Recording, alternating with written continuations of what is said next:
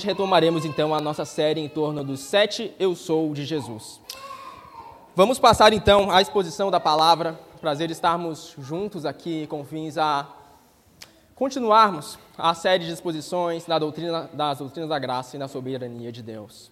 Vamos hoje abrir nossas Bíblias em Gênesis, capítulo 12.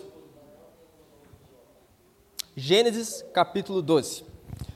E esse já é um quarto sermão da série em torno da soberania de Deus e das doutrinas da graça. Já falamos sobre a soberania do Deus Altíssimo, da graça do Deus bendito em nos alcançar. No último, ah, tivemos o privilégio de receber aqui a visita do pastor Jader, que falou conosco a respeito do nosso pecado, do nosso estado de depravação total. E hoje nós falaremos da bondade de Deus em eleger pecadores tão improváveis e tão vistos como nós, da sua eleição incondicional. Gênesis 12.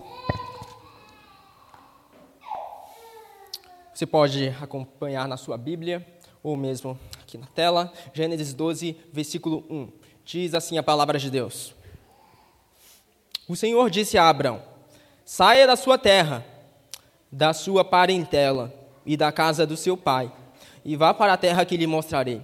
Farei de você uma grande nação, e o abençoarei, e engrandecerei o seu nome seja uma bênção, e engrandecerei o seu nome. Seja uma bênção. Abençoarei aqueles que o abençoarem, e amaldiçoarei aquele que o amaldiçoar. Em você serão benditas todas as famílias da terra. Até aí, a leitura da palavra de Deus. Vamos orar? Senhor, estamos diante da tua palavra, inspirada por ti para nossa instrução. Portanto, abre os nossos olhos, nos dá corações receptivos que possamos ouvir hoje o que o Senhor pretende comunicar ao seu povo, pois no fim das contas isso é tudo que importa. Que possamos te ouvir falar através da tua palavra. Que possamos ouvir ah, o que o Senhor pretende nos comunicar e possamos nos render perante o senhorio de Jesus Cristo. No nome do Senhor Jesus. Amém e amém. Irmãos, existem muitas coisas que nós não sabemos. Nosso conhecimento é extremamente limitado. E, na verdade, ah, nós somos pessoas cheias de dilemas e de perguntas e de dúvidas. E isso não é algo positivo nem negativo, isso é um fato, simplesmente um fato. Nós, enquanto seres humanos, sabemos pouco. Nossa mente é muito limitada. Perto de Deus, o que é o nosso conhecimento? Nós não sabemos absolutamente nada.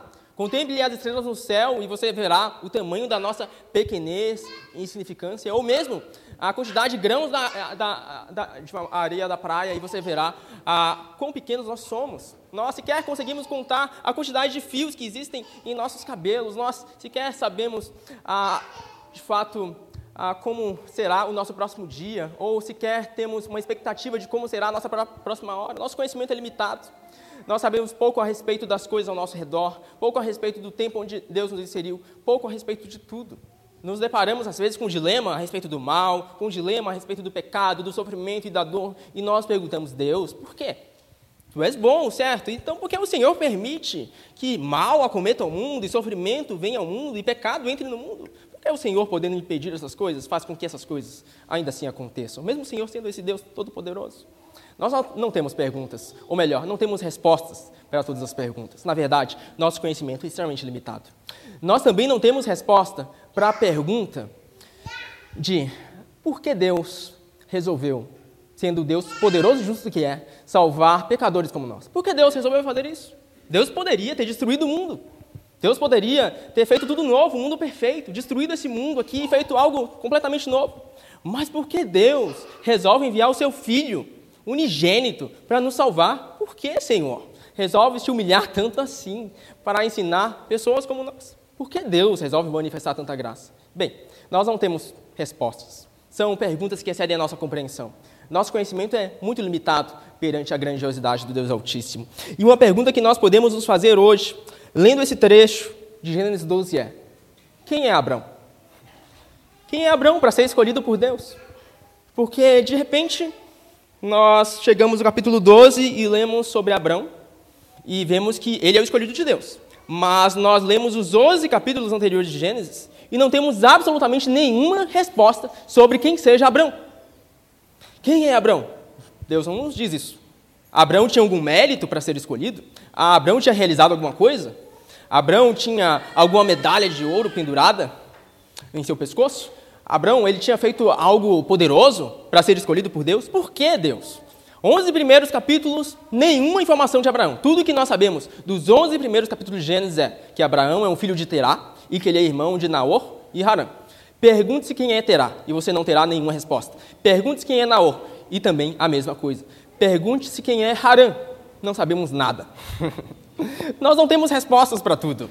Na verdade, nós pouco sabemos sobre Abraão, muito mais sobre quem foi seu pai e sobre quem eram seus irmãos.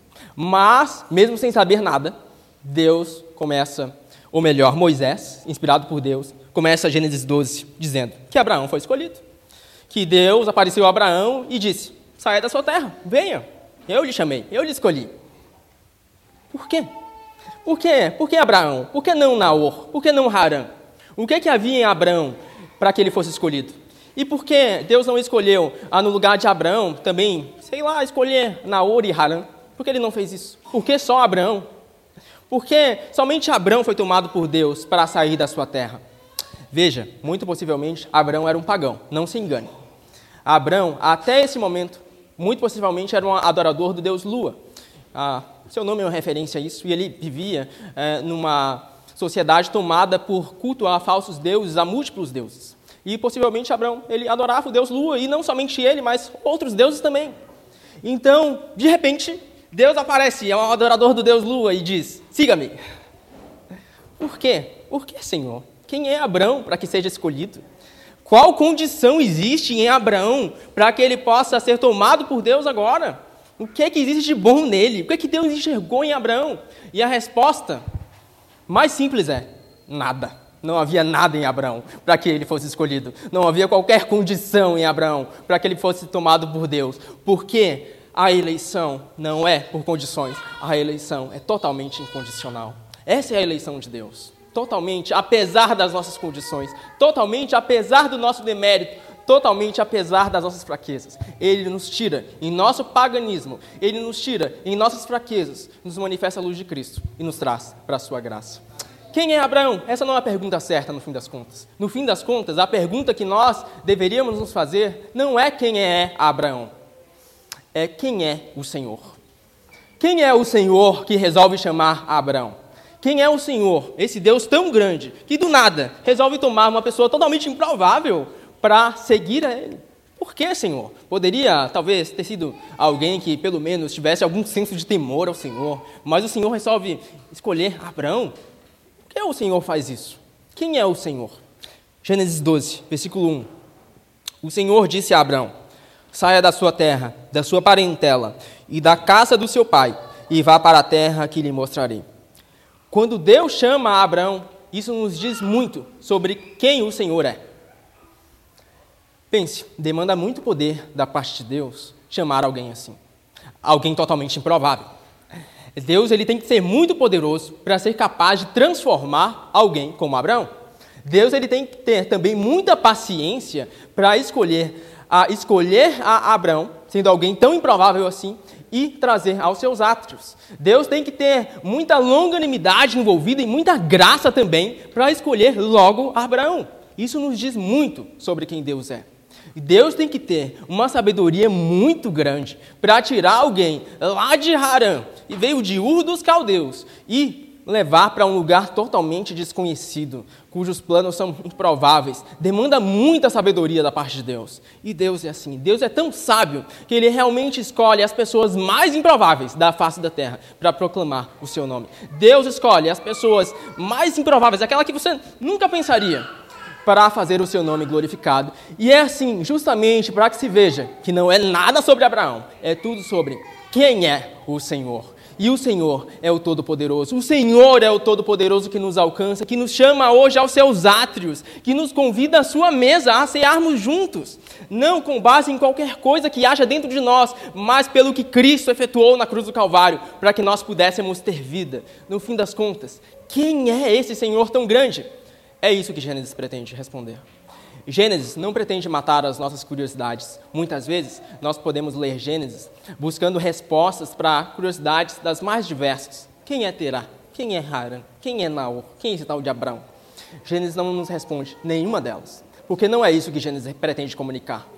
Gênesis pretende dizer assim: quem é esse Senhor tão grande que, podendo condenar todos, resolve salvar alguns? Quem é esse Senhor tão grande que, podendo manifestar a sua ira para toda a humanidade, resolve graciosamente tomar pecadores como Abraão para desfrutarem da sua luz? Quem é de fato esse Senhor? E aqui, não se engane, Deus chama, Deus elege, mas ele concede grandes responsabilidades.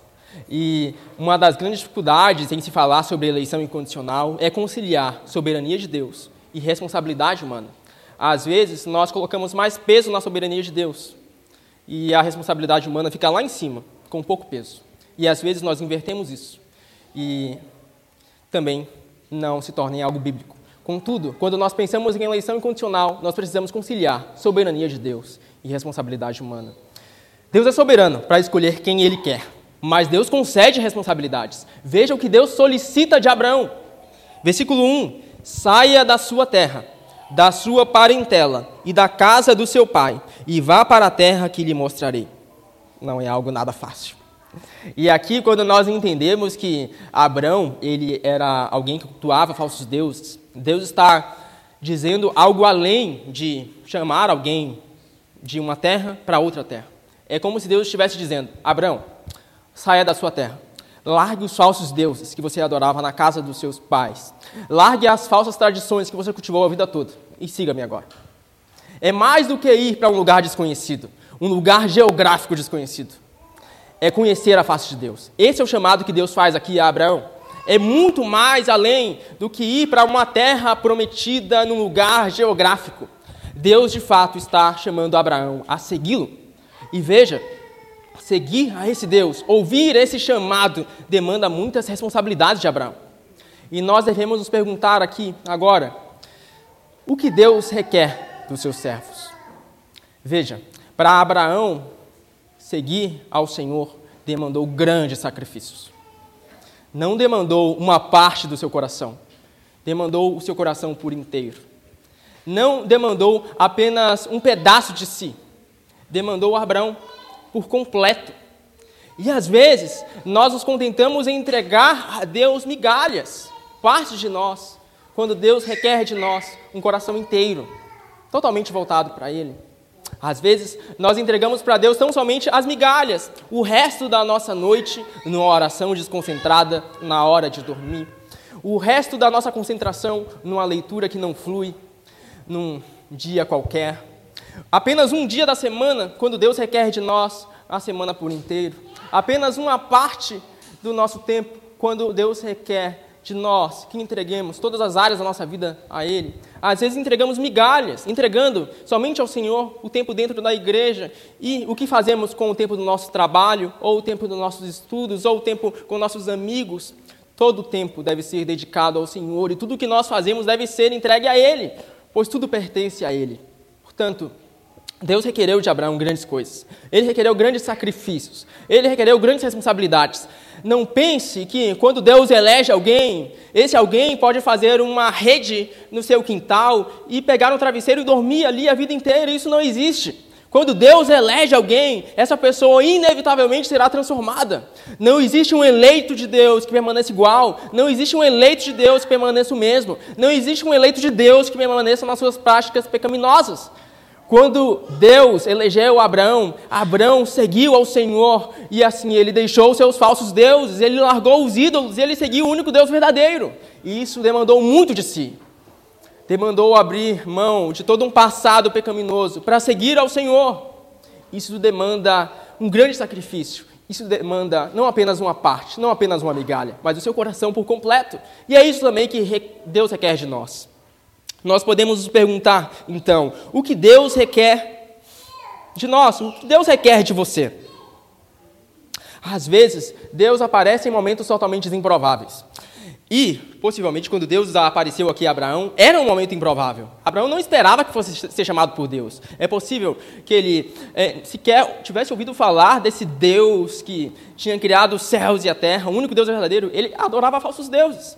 Mas Deus aparece no momento comum no meio da sua vida comum e manifesta a sua luz. Conta-se a história também de dois pescadores que vivem algo muito semelhante ao que Abraão vive aqui.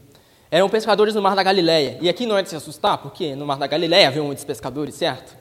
E esses dois pescadores viviam suas vidas comuns, suas vidas diárias, pegando seu barquinho, lançando sua rede ao mar, pegando alguns peixinhos, jogando para dentro do peixe, tomando alguns para alimentar sua família, vendendo outros e utilizando alguns para negócios. Eles viviam sua vida comum, faziam isso todo dia, pescar peixes. Só que o que acontece? Deus, do nada, no meio da sua vida comum, ele aparece. E o que Deus diz? O que Jesus diz? Jesus diz assim em Marcos 1, versículo 16. Marcos 1, versículo 16. Caminhando junto ao mar da Galileia, Jesus viu os irmãos Simão e André, os pescadores, que lançavam a rede ao mar, porque eram pescadores. Jesus lhes disse: Venham comigo, e eu farei com que sejam pescadores de gente. Então eles deixaram imediatamente as redes e o seguiram. Veja, Simão e André não esperavam aquilo, mas de repente Jesus aparece e Jesus os elege. E o que acontece? Eles deixam tudo para trás e seguem a Jesus. Vejam que a soberania de Deus, ela anda de mãos dadas com a responsabilidade humana. Simão e André, eles foram totalmente transformados daí em diante, porque Deus os transformou, Deus os elegeu. E assim, não há quem se assente à mesa do Senhor e permaneça igual. Não há quem contemple a face de Jesus Cristo e permaneça o mesmo. Não há quem contemple a glória do Redentor, manifesta na cruz do Calvário para salvar pecadores tão vis e permaneça a mesma coisa. Deus não nos chama a dormirmos na luz, mas Deus nos transforma por completo. Deus nos renova por inteiro. Deus, de fato, nos chama a uma nova vida. E se nós cremos em Jesus Cristo, nós podemos ser feitos templo do Espírito Santo. E o Espírito Santo nos renova por inteiros. Não há quem seja templo do Espírito Santo e permaneça nos mesmos pecados de outrora. A eleição incondicional envolve uma transformação por completo não baseado em nossa força, mas na graça de Deus, que nos alcança, nos renova e nos transforma graciosamente. Portanto, o que Deus requer de você? Deus te trouxe aqui. Não foi você que veio aqui pela sua própria força. Foi Deus que te trouxe aqui, a igreja do Senhor hoje, para juntos estarmos aqui, cultuamos a Deus. Deus ele te traz aqui porque ele requer de você alguma coisa. Deus ele nunca apresenta suas palavras aos seus servos sem que ele requeira dos seus servos alguma coisa. Saiba que sempre quando você lê as suas escrituras ou quando você ouve uma mensagem bíblica, Deus requer de você alguma coisa. Possivelmente ele está falando contigo em algum aspecto da sua vida. E a minha pergunta para você, não conhecendo o estado da sua alma, é: o que Deus requer de você? Talvez você esteja firme, você já conheça o Senhor Jesus, você ame genuinamente ao Senhor Jesus. Talvez Deus já tenha te alcançado, esteja te edificando, te fortalecendo. E talvez Deus queira te ensinar ou te encorajar a perseverar. Confiante de que esse Deus que te elegeu, Ele é fiel para te conduzir até o fim. E mesmo perante os vales e tribulações da sua vida, Ele é fiel. Assim como conduziu Abraão, Ele é fiel também para te conduzir até o fim. Talvez Deus queira te encorajar. Talvez Deus queira te lembrar que, de fato, não é sobre a sua força, não é sobre o seu mérito, não é sobre as fraquezas que você ainda possui, mesmo sendo redimido. É sobre a graça que Deus possui em te transformar dia após dia, semana após semana.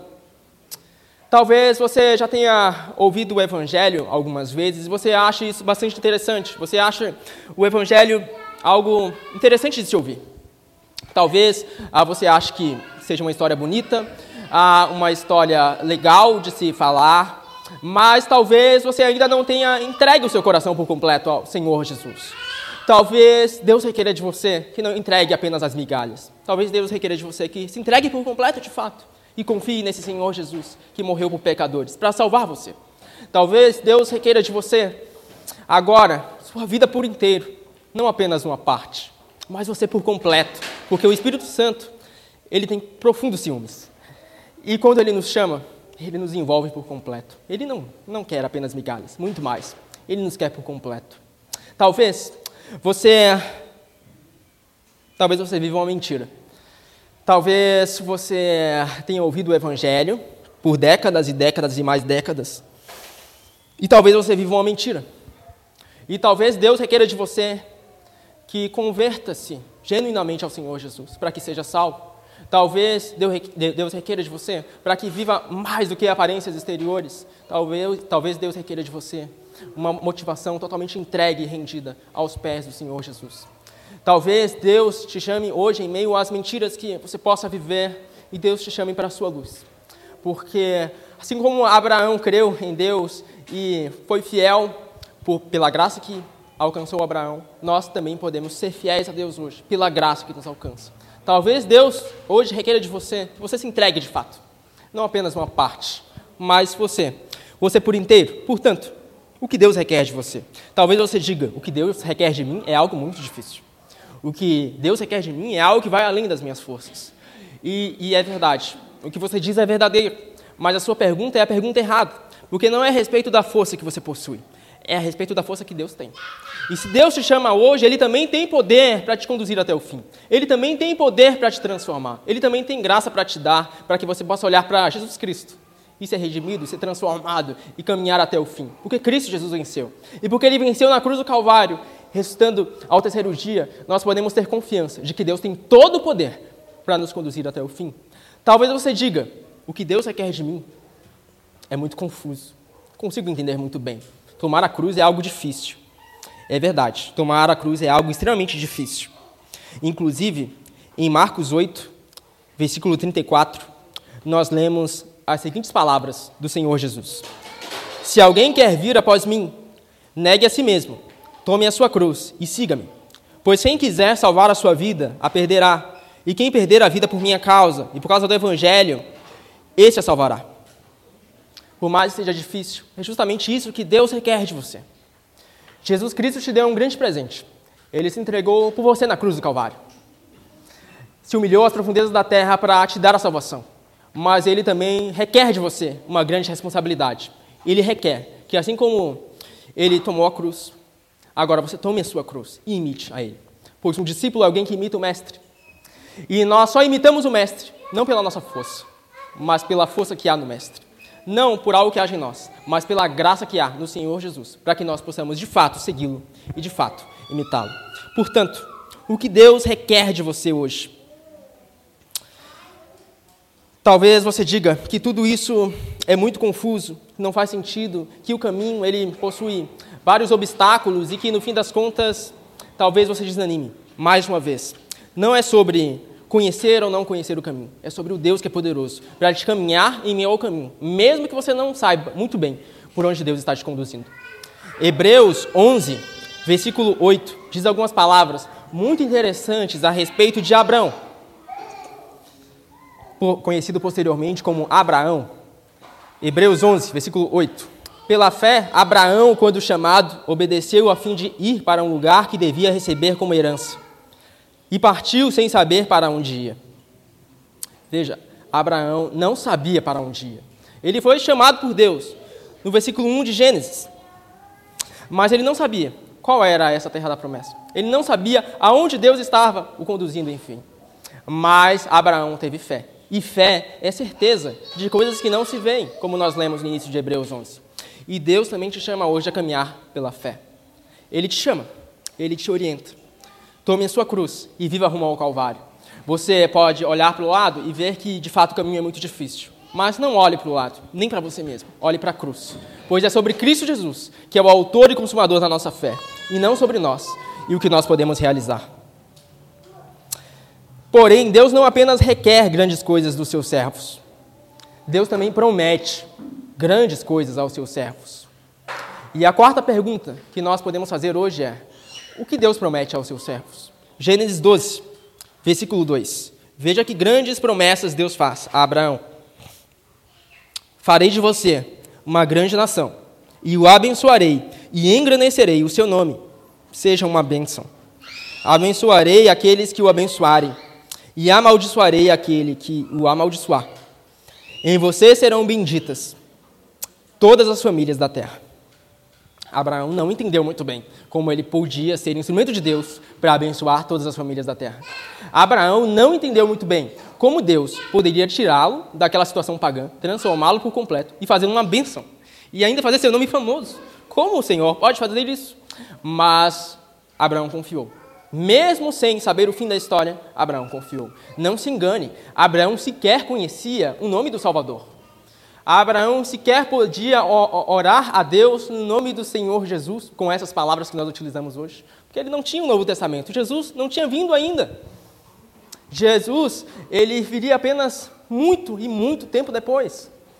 Abraão não sabia que Jesus morreria numa cruz, que seria ressuscitado ao terceiro dia, que ascenderia aos céus e que, após ter vencido e derrotado a morte, voltaria mais uma vez para nos buscar. Ele não sabia disso. Contudo, crendo na promessa de Deus, mesmo sem entender por completo, Abraão creu em Jesus Cristo. Quando ele creu na promessa de Deus, de que Deus estava o chamando e que Deus estava conduzindo a ser instrumento dele para trazer o Messias ao mundo, por mais que Abraão não soubesse disso ainda, Abraão automaticamente creu no Senhor Jesus. Veja, o conhecimento de Abraão era extremamente limitado. Ele não sabia muitas coisas. Ele sequer sabia o nome do Senhor pelo nome. Ele não tinha o Novo Testamento. Na verdade, sequer o Antigo Testamento. Abraão tinha muita pouca informação sobre quem Deus era. Mas no pouco que Deus lhe revelou, ele foi fiel. No pouco que Deus lhe deu a crer, ele foi fiel. E sem saber, ele creu no Senhor Jesus. Porque ele foi instrumento de Deus para que Deus construísse um povo, o povo que traria o Messias ao mundo. E assim, sem conhecer muita coisa e tendo um conhecimento tão limitado, um pensamento tão limitado, Deus utilizou Abraão em meio às suas fraquezas e falhas para trazer o Salvador. Assim como Abraão, nós também temos um conhecimento limitado. É verdade que nós sabemos muito mais do que Abraão sabia. Nós temos a Bíblia em nossas mãos. Nós sabemos que Jesus veio, se entregou na cruz por nós. Nós temos uma revelação muito mais completa. A revelação de Deus é progressiva. Então, conforme os séculos vão se passando, as coisas vão ficando mais claras para nós. Então, nós enxergamos de um modo mais claro a revelação de Deus. Contudo, podemos dizer que a revelação de que nós cremos é a mesma revelação que Abraão creu. É a mesma revelação. Abraão sabia menos. Nós, agora, tendo em vista a revelação progressiva de Deus, sabemos mais. Contudo, ainda assim, o nosso conhecimento é extremamente limitado. Quando Cristo voltar, quando Ele vier fazer novas todas as coisas, nós poderemos olhar para trás e ver: meu Deus, como eu sabia pouco. Hoje nós temos muitas dúvidas. Nós podemos nos perguntar: quando Jesus vai voltar? Quando Jesus vai vir para buscar e redimir o seu povo? Quando Jesus vai vir, de fato, para consumar a boa obra que ele começou? E nós não teremos essas respostas. Nós não sabemos quando o Senhor Jesus vai voltar. Mas nós sabemos que Deus foi fiel à, à promessa que ele fez a Abraão. Nós olhamos para trás e vemos, nesses versículos de Gênesis 2 e 3, que tudo aqui se cumpriu. Deus, de fato, utilizou Abraão para abençoar todos os povos da terra. Porque Abraão foi utilizado por Deus para trazer o Messias, o Salvador ao mundo. Abraão se tornou ah, o pai da nação de Israel, de onde veio o Salvador. Então nós olhamos agora e vemos todas as promessas que Deus fez a Abraão cumpridas. Abraão não viu isso, mas nós podemos ver. E Deus nos faz muitas promessas que nós não vemos ainda. Mas naquele dia, quando Cristo voltar, lá no futuro, poderemos olhar para trás e ver: Deus foi fiel. Por mais que não entendamos agora, por mais que agora seja confuso para nós, que não entendemos a razão do mal, do sofrimento, da dor, do pecado, chegará aquele dia que todas as coisas farão sentido. Nós veremos que, de fato, o nosso conhecimento é extremamente limitado. Mas não é a respeito da limitação do nosso conhecimento, é a respeito de quão fiéis nós temos sido perante o pouco que nós conhecemos. Quão fiéis nós temos sido perante o pouco que Deus tem nos dado a revelar. Nós temos seguido a Cristo Jesus. Temos sido gratos a Deus pela eleição com a qual Ele nos alcança. Temos vivido intensamente rumo ao Calvário. Ou nós temos negligenciado o pouco que Ele nos dá. Às vezes, nós podemos nos perguntar tanto sobre pontos colaterais e perdermos o que há de mais fundamental para a nossa fé. Nós podemos ter tantas dúvidas sobre pontos que não são importantes e perdermos o âmago da questão do Evangelho. Nós podemos ah, nos perder em discussões paralelas e perder o centro da nossa fé, o centro para o que Deus realmente nos chama. Deus nos chama realmente a confiar sabendo muito pouco. Porque assim, Ele prova a nossa fé. Ele é um Deus sábio. E Ele quer nos provar. Veja, soberania de Deus anda de mãos dadas com a responsabilidade humana. Deus é soberano em nos escolher, mas Deus é também alguém que nos concede responsabilidades. Ele nos dá a responsabilidade de caminharmos hoje pela fé no Senhor Jesus, esse Senhor que venceu e que vai voltar. E que por mais que não saibamos quando ele vai voltar, temos a certeza de que certamente ele voltará. E quando ele voltar, não haverá mais morte, não haverá mais pranto, não haverá choro, nem dor. as primeiras coisas haverão passado, porque tudo se fará novo. Deus renovará todas as coisas, e essa é a nossa esperança. E por mais que abramos os jornais, vejamos guerras, dor, morte, caos, luto e muito sangue pelas ruas, nós podemos olhar para o Deus Altíssimo e ter a certeza que, assim como Deus foi fiel em cumprir suas promessas a Abraão, ele também será fiel em consumar essa obra que começou lá com Abraão e se estende até os nossos dias. Deus é fiel para nos trazer a plena justiça no Senhor Jesus Cristo. Por fim, nós podemos nos perguntar: o que de fato é eleição incondicional? Essa é a quinta e última pergunta da nossa mensagem. O que é eleição incondicional? É baseado em nosso mérito? É baseado em algo que fizemos? Bom, baseado no texto de Gênesis, é independente de nossas condições. É independente de qualquer coisa que tenhamos feito um dia ou mesmo que venhamos a fazer. Mas é tão somente pautado na graça soberana de Deus em nos alcançar. Por que Deus escolheu Abraão? Por que não Harã? Por que não Naor? Por que Deus escolheu Isaac? Por que Isaac foi o filho da promessa? E não Ismael? Por que Deus escolheu Jacó? E não Esaú? E por que desde o nascimento é, já se via que Jacó era o escolhido de Deus e não Esaú? Por que Deus resolve fazer essas coisas? Por que Deus escolhe Efraim e não Manassés? Por que Deus escolhe um e não outro? Por que Deus, resolvendo condenar, ou melhor, podendo condenar a todos, resolve salvar alguns? Bem, nós de fato não temos perguntas, ou melhor, respostas para essas perguntas. Nós temos sim o texto de Romanos 9, versículo 6, que vamos fazer a leitura. Romanos 9, 6 diz assim: E não pensemos que a palavra de Deus falhou porque nem todos os de Israel são de fato israelitas. Nem por serem descendentes de Abraão são todos filhos. Pelo contrário, por meio de Isaac será chamada a sua descendência. Isto é, não são os filhos da carne que são filhos de Deus, mas os filhos da promessa é que são contados como descendência. Porque a palavra da promessa é esta: Por esse tempo voltarei e Sara terá um filho. E isso não aconteceu somente com ela, mas também com Rebeca ao conceber de um só, de Isaac, nosso pai. E os gêmeos ainda não eram nascidos, nem tinham feito bem ou mal, para que o propósito de Deus, quanto à eleição, prevalecesse. Não por obras, mas por aquele que chama. Quando foi dito a Rebeca: O mais velho será servo do mais moço? Como está escrito: Amei Jacó, porém desprezei Esaú. Que diremos então? Que Deus é injusto? De modo nenhum. Pois ele diz a Moisés: Terei misericórdia de quem eu tiver misericórdia, e terei compaixão de quem eu tiver compaixão. Assim, pois, isso não depende de quem quer ou de quem corre, mas de Deus, que tem misericórdia. Porque a Escritura, diz a Faraó, foi para isso mesmo que eu levantei, para mostrar em você o meu poder, e para que o meu nome seja anunciado em toda a terra. Logo, Deus tem misericórdia de quem quer e também endurece a quem ele quer. E a palavra continua, no versículo 19, dizendo o seguinte: Mas você vai me dizer, por que Deus ainda se queixa? Pois quem pode resistir à sua vontade? Mas quem é você, caro amigo, para discutir com Deus? Será que o objeto pode perguntar a quem o fez, por que você me fez assim? Será que o oleiro não tem direito sobre a massa, para do mesmo barro fazer um vaso para a honra e outro para a desonra? Isso pode ser escandaloso no primeiro momento. Deus escolhe alguns, não escolhe outros. Mas Deus poderia condenar todos e resolve salvar alguns. Tudo depende da perspectiva com que nós olhamos as coisas. Nenhum de nós merece ser salvo, mas Deus graciosamente resolve manifestar a sua luz a todo mundo, isto é, a povos de todas as tribos, de todas as línguas, de todas as nações, de todos os tipos, de todas as formas de pensar. Deus escolhe pessoas tão diferentes, de todos os cantos do mundo, para fazer um povo só, seu. Porque Deus tanto amou esses povos diferentes, que deu o seu único filho, para que todo que nele crer não morra, mas viva para todo sempre. Essa é a mensagem do Evangelho. Deus é soberano e Deus é misericordioso com quem Ele quer.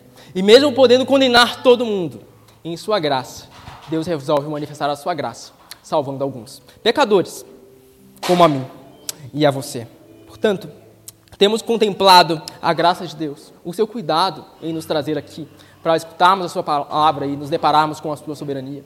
Temos sido gratos ao Deus que entregou seu próprio filho para nos salvar, ou temos rejeitado essas coisas e nos lançado à apatia perante a grandiosidade da glória de Deus manifestada em Jesus Cristo? Irmãos, nós não sabemos tudo. Eu não tenho como lhe explicar o mistério da eleição incondicional simplesmente porque eu também não entendo. Tudo que nós podemos compreender é que Deus quis assim.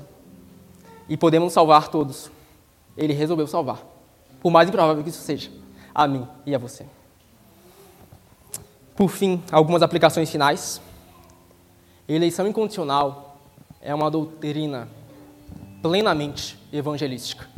E se assim não fosse, nós não pregaríamos isso num culto dominical, onde almejamos receber pessoas crentes e não crentes.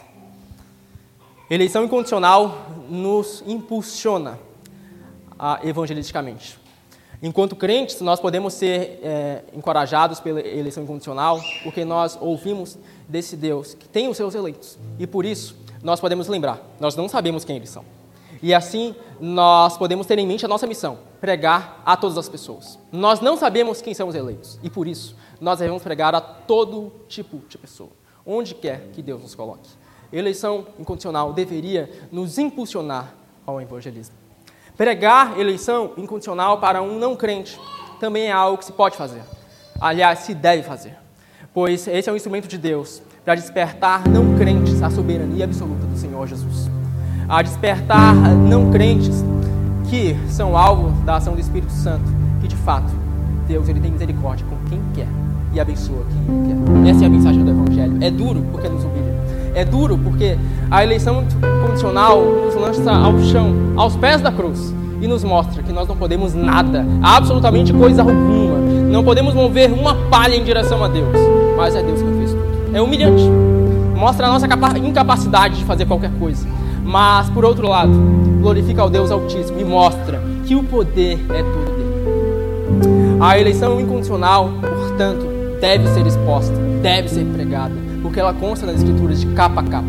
Leia o livro de Gênesis e você verá que nos 50 capítulos de Gênesis, uma das ênfases teológicas fundamentais é a eleição incondicional.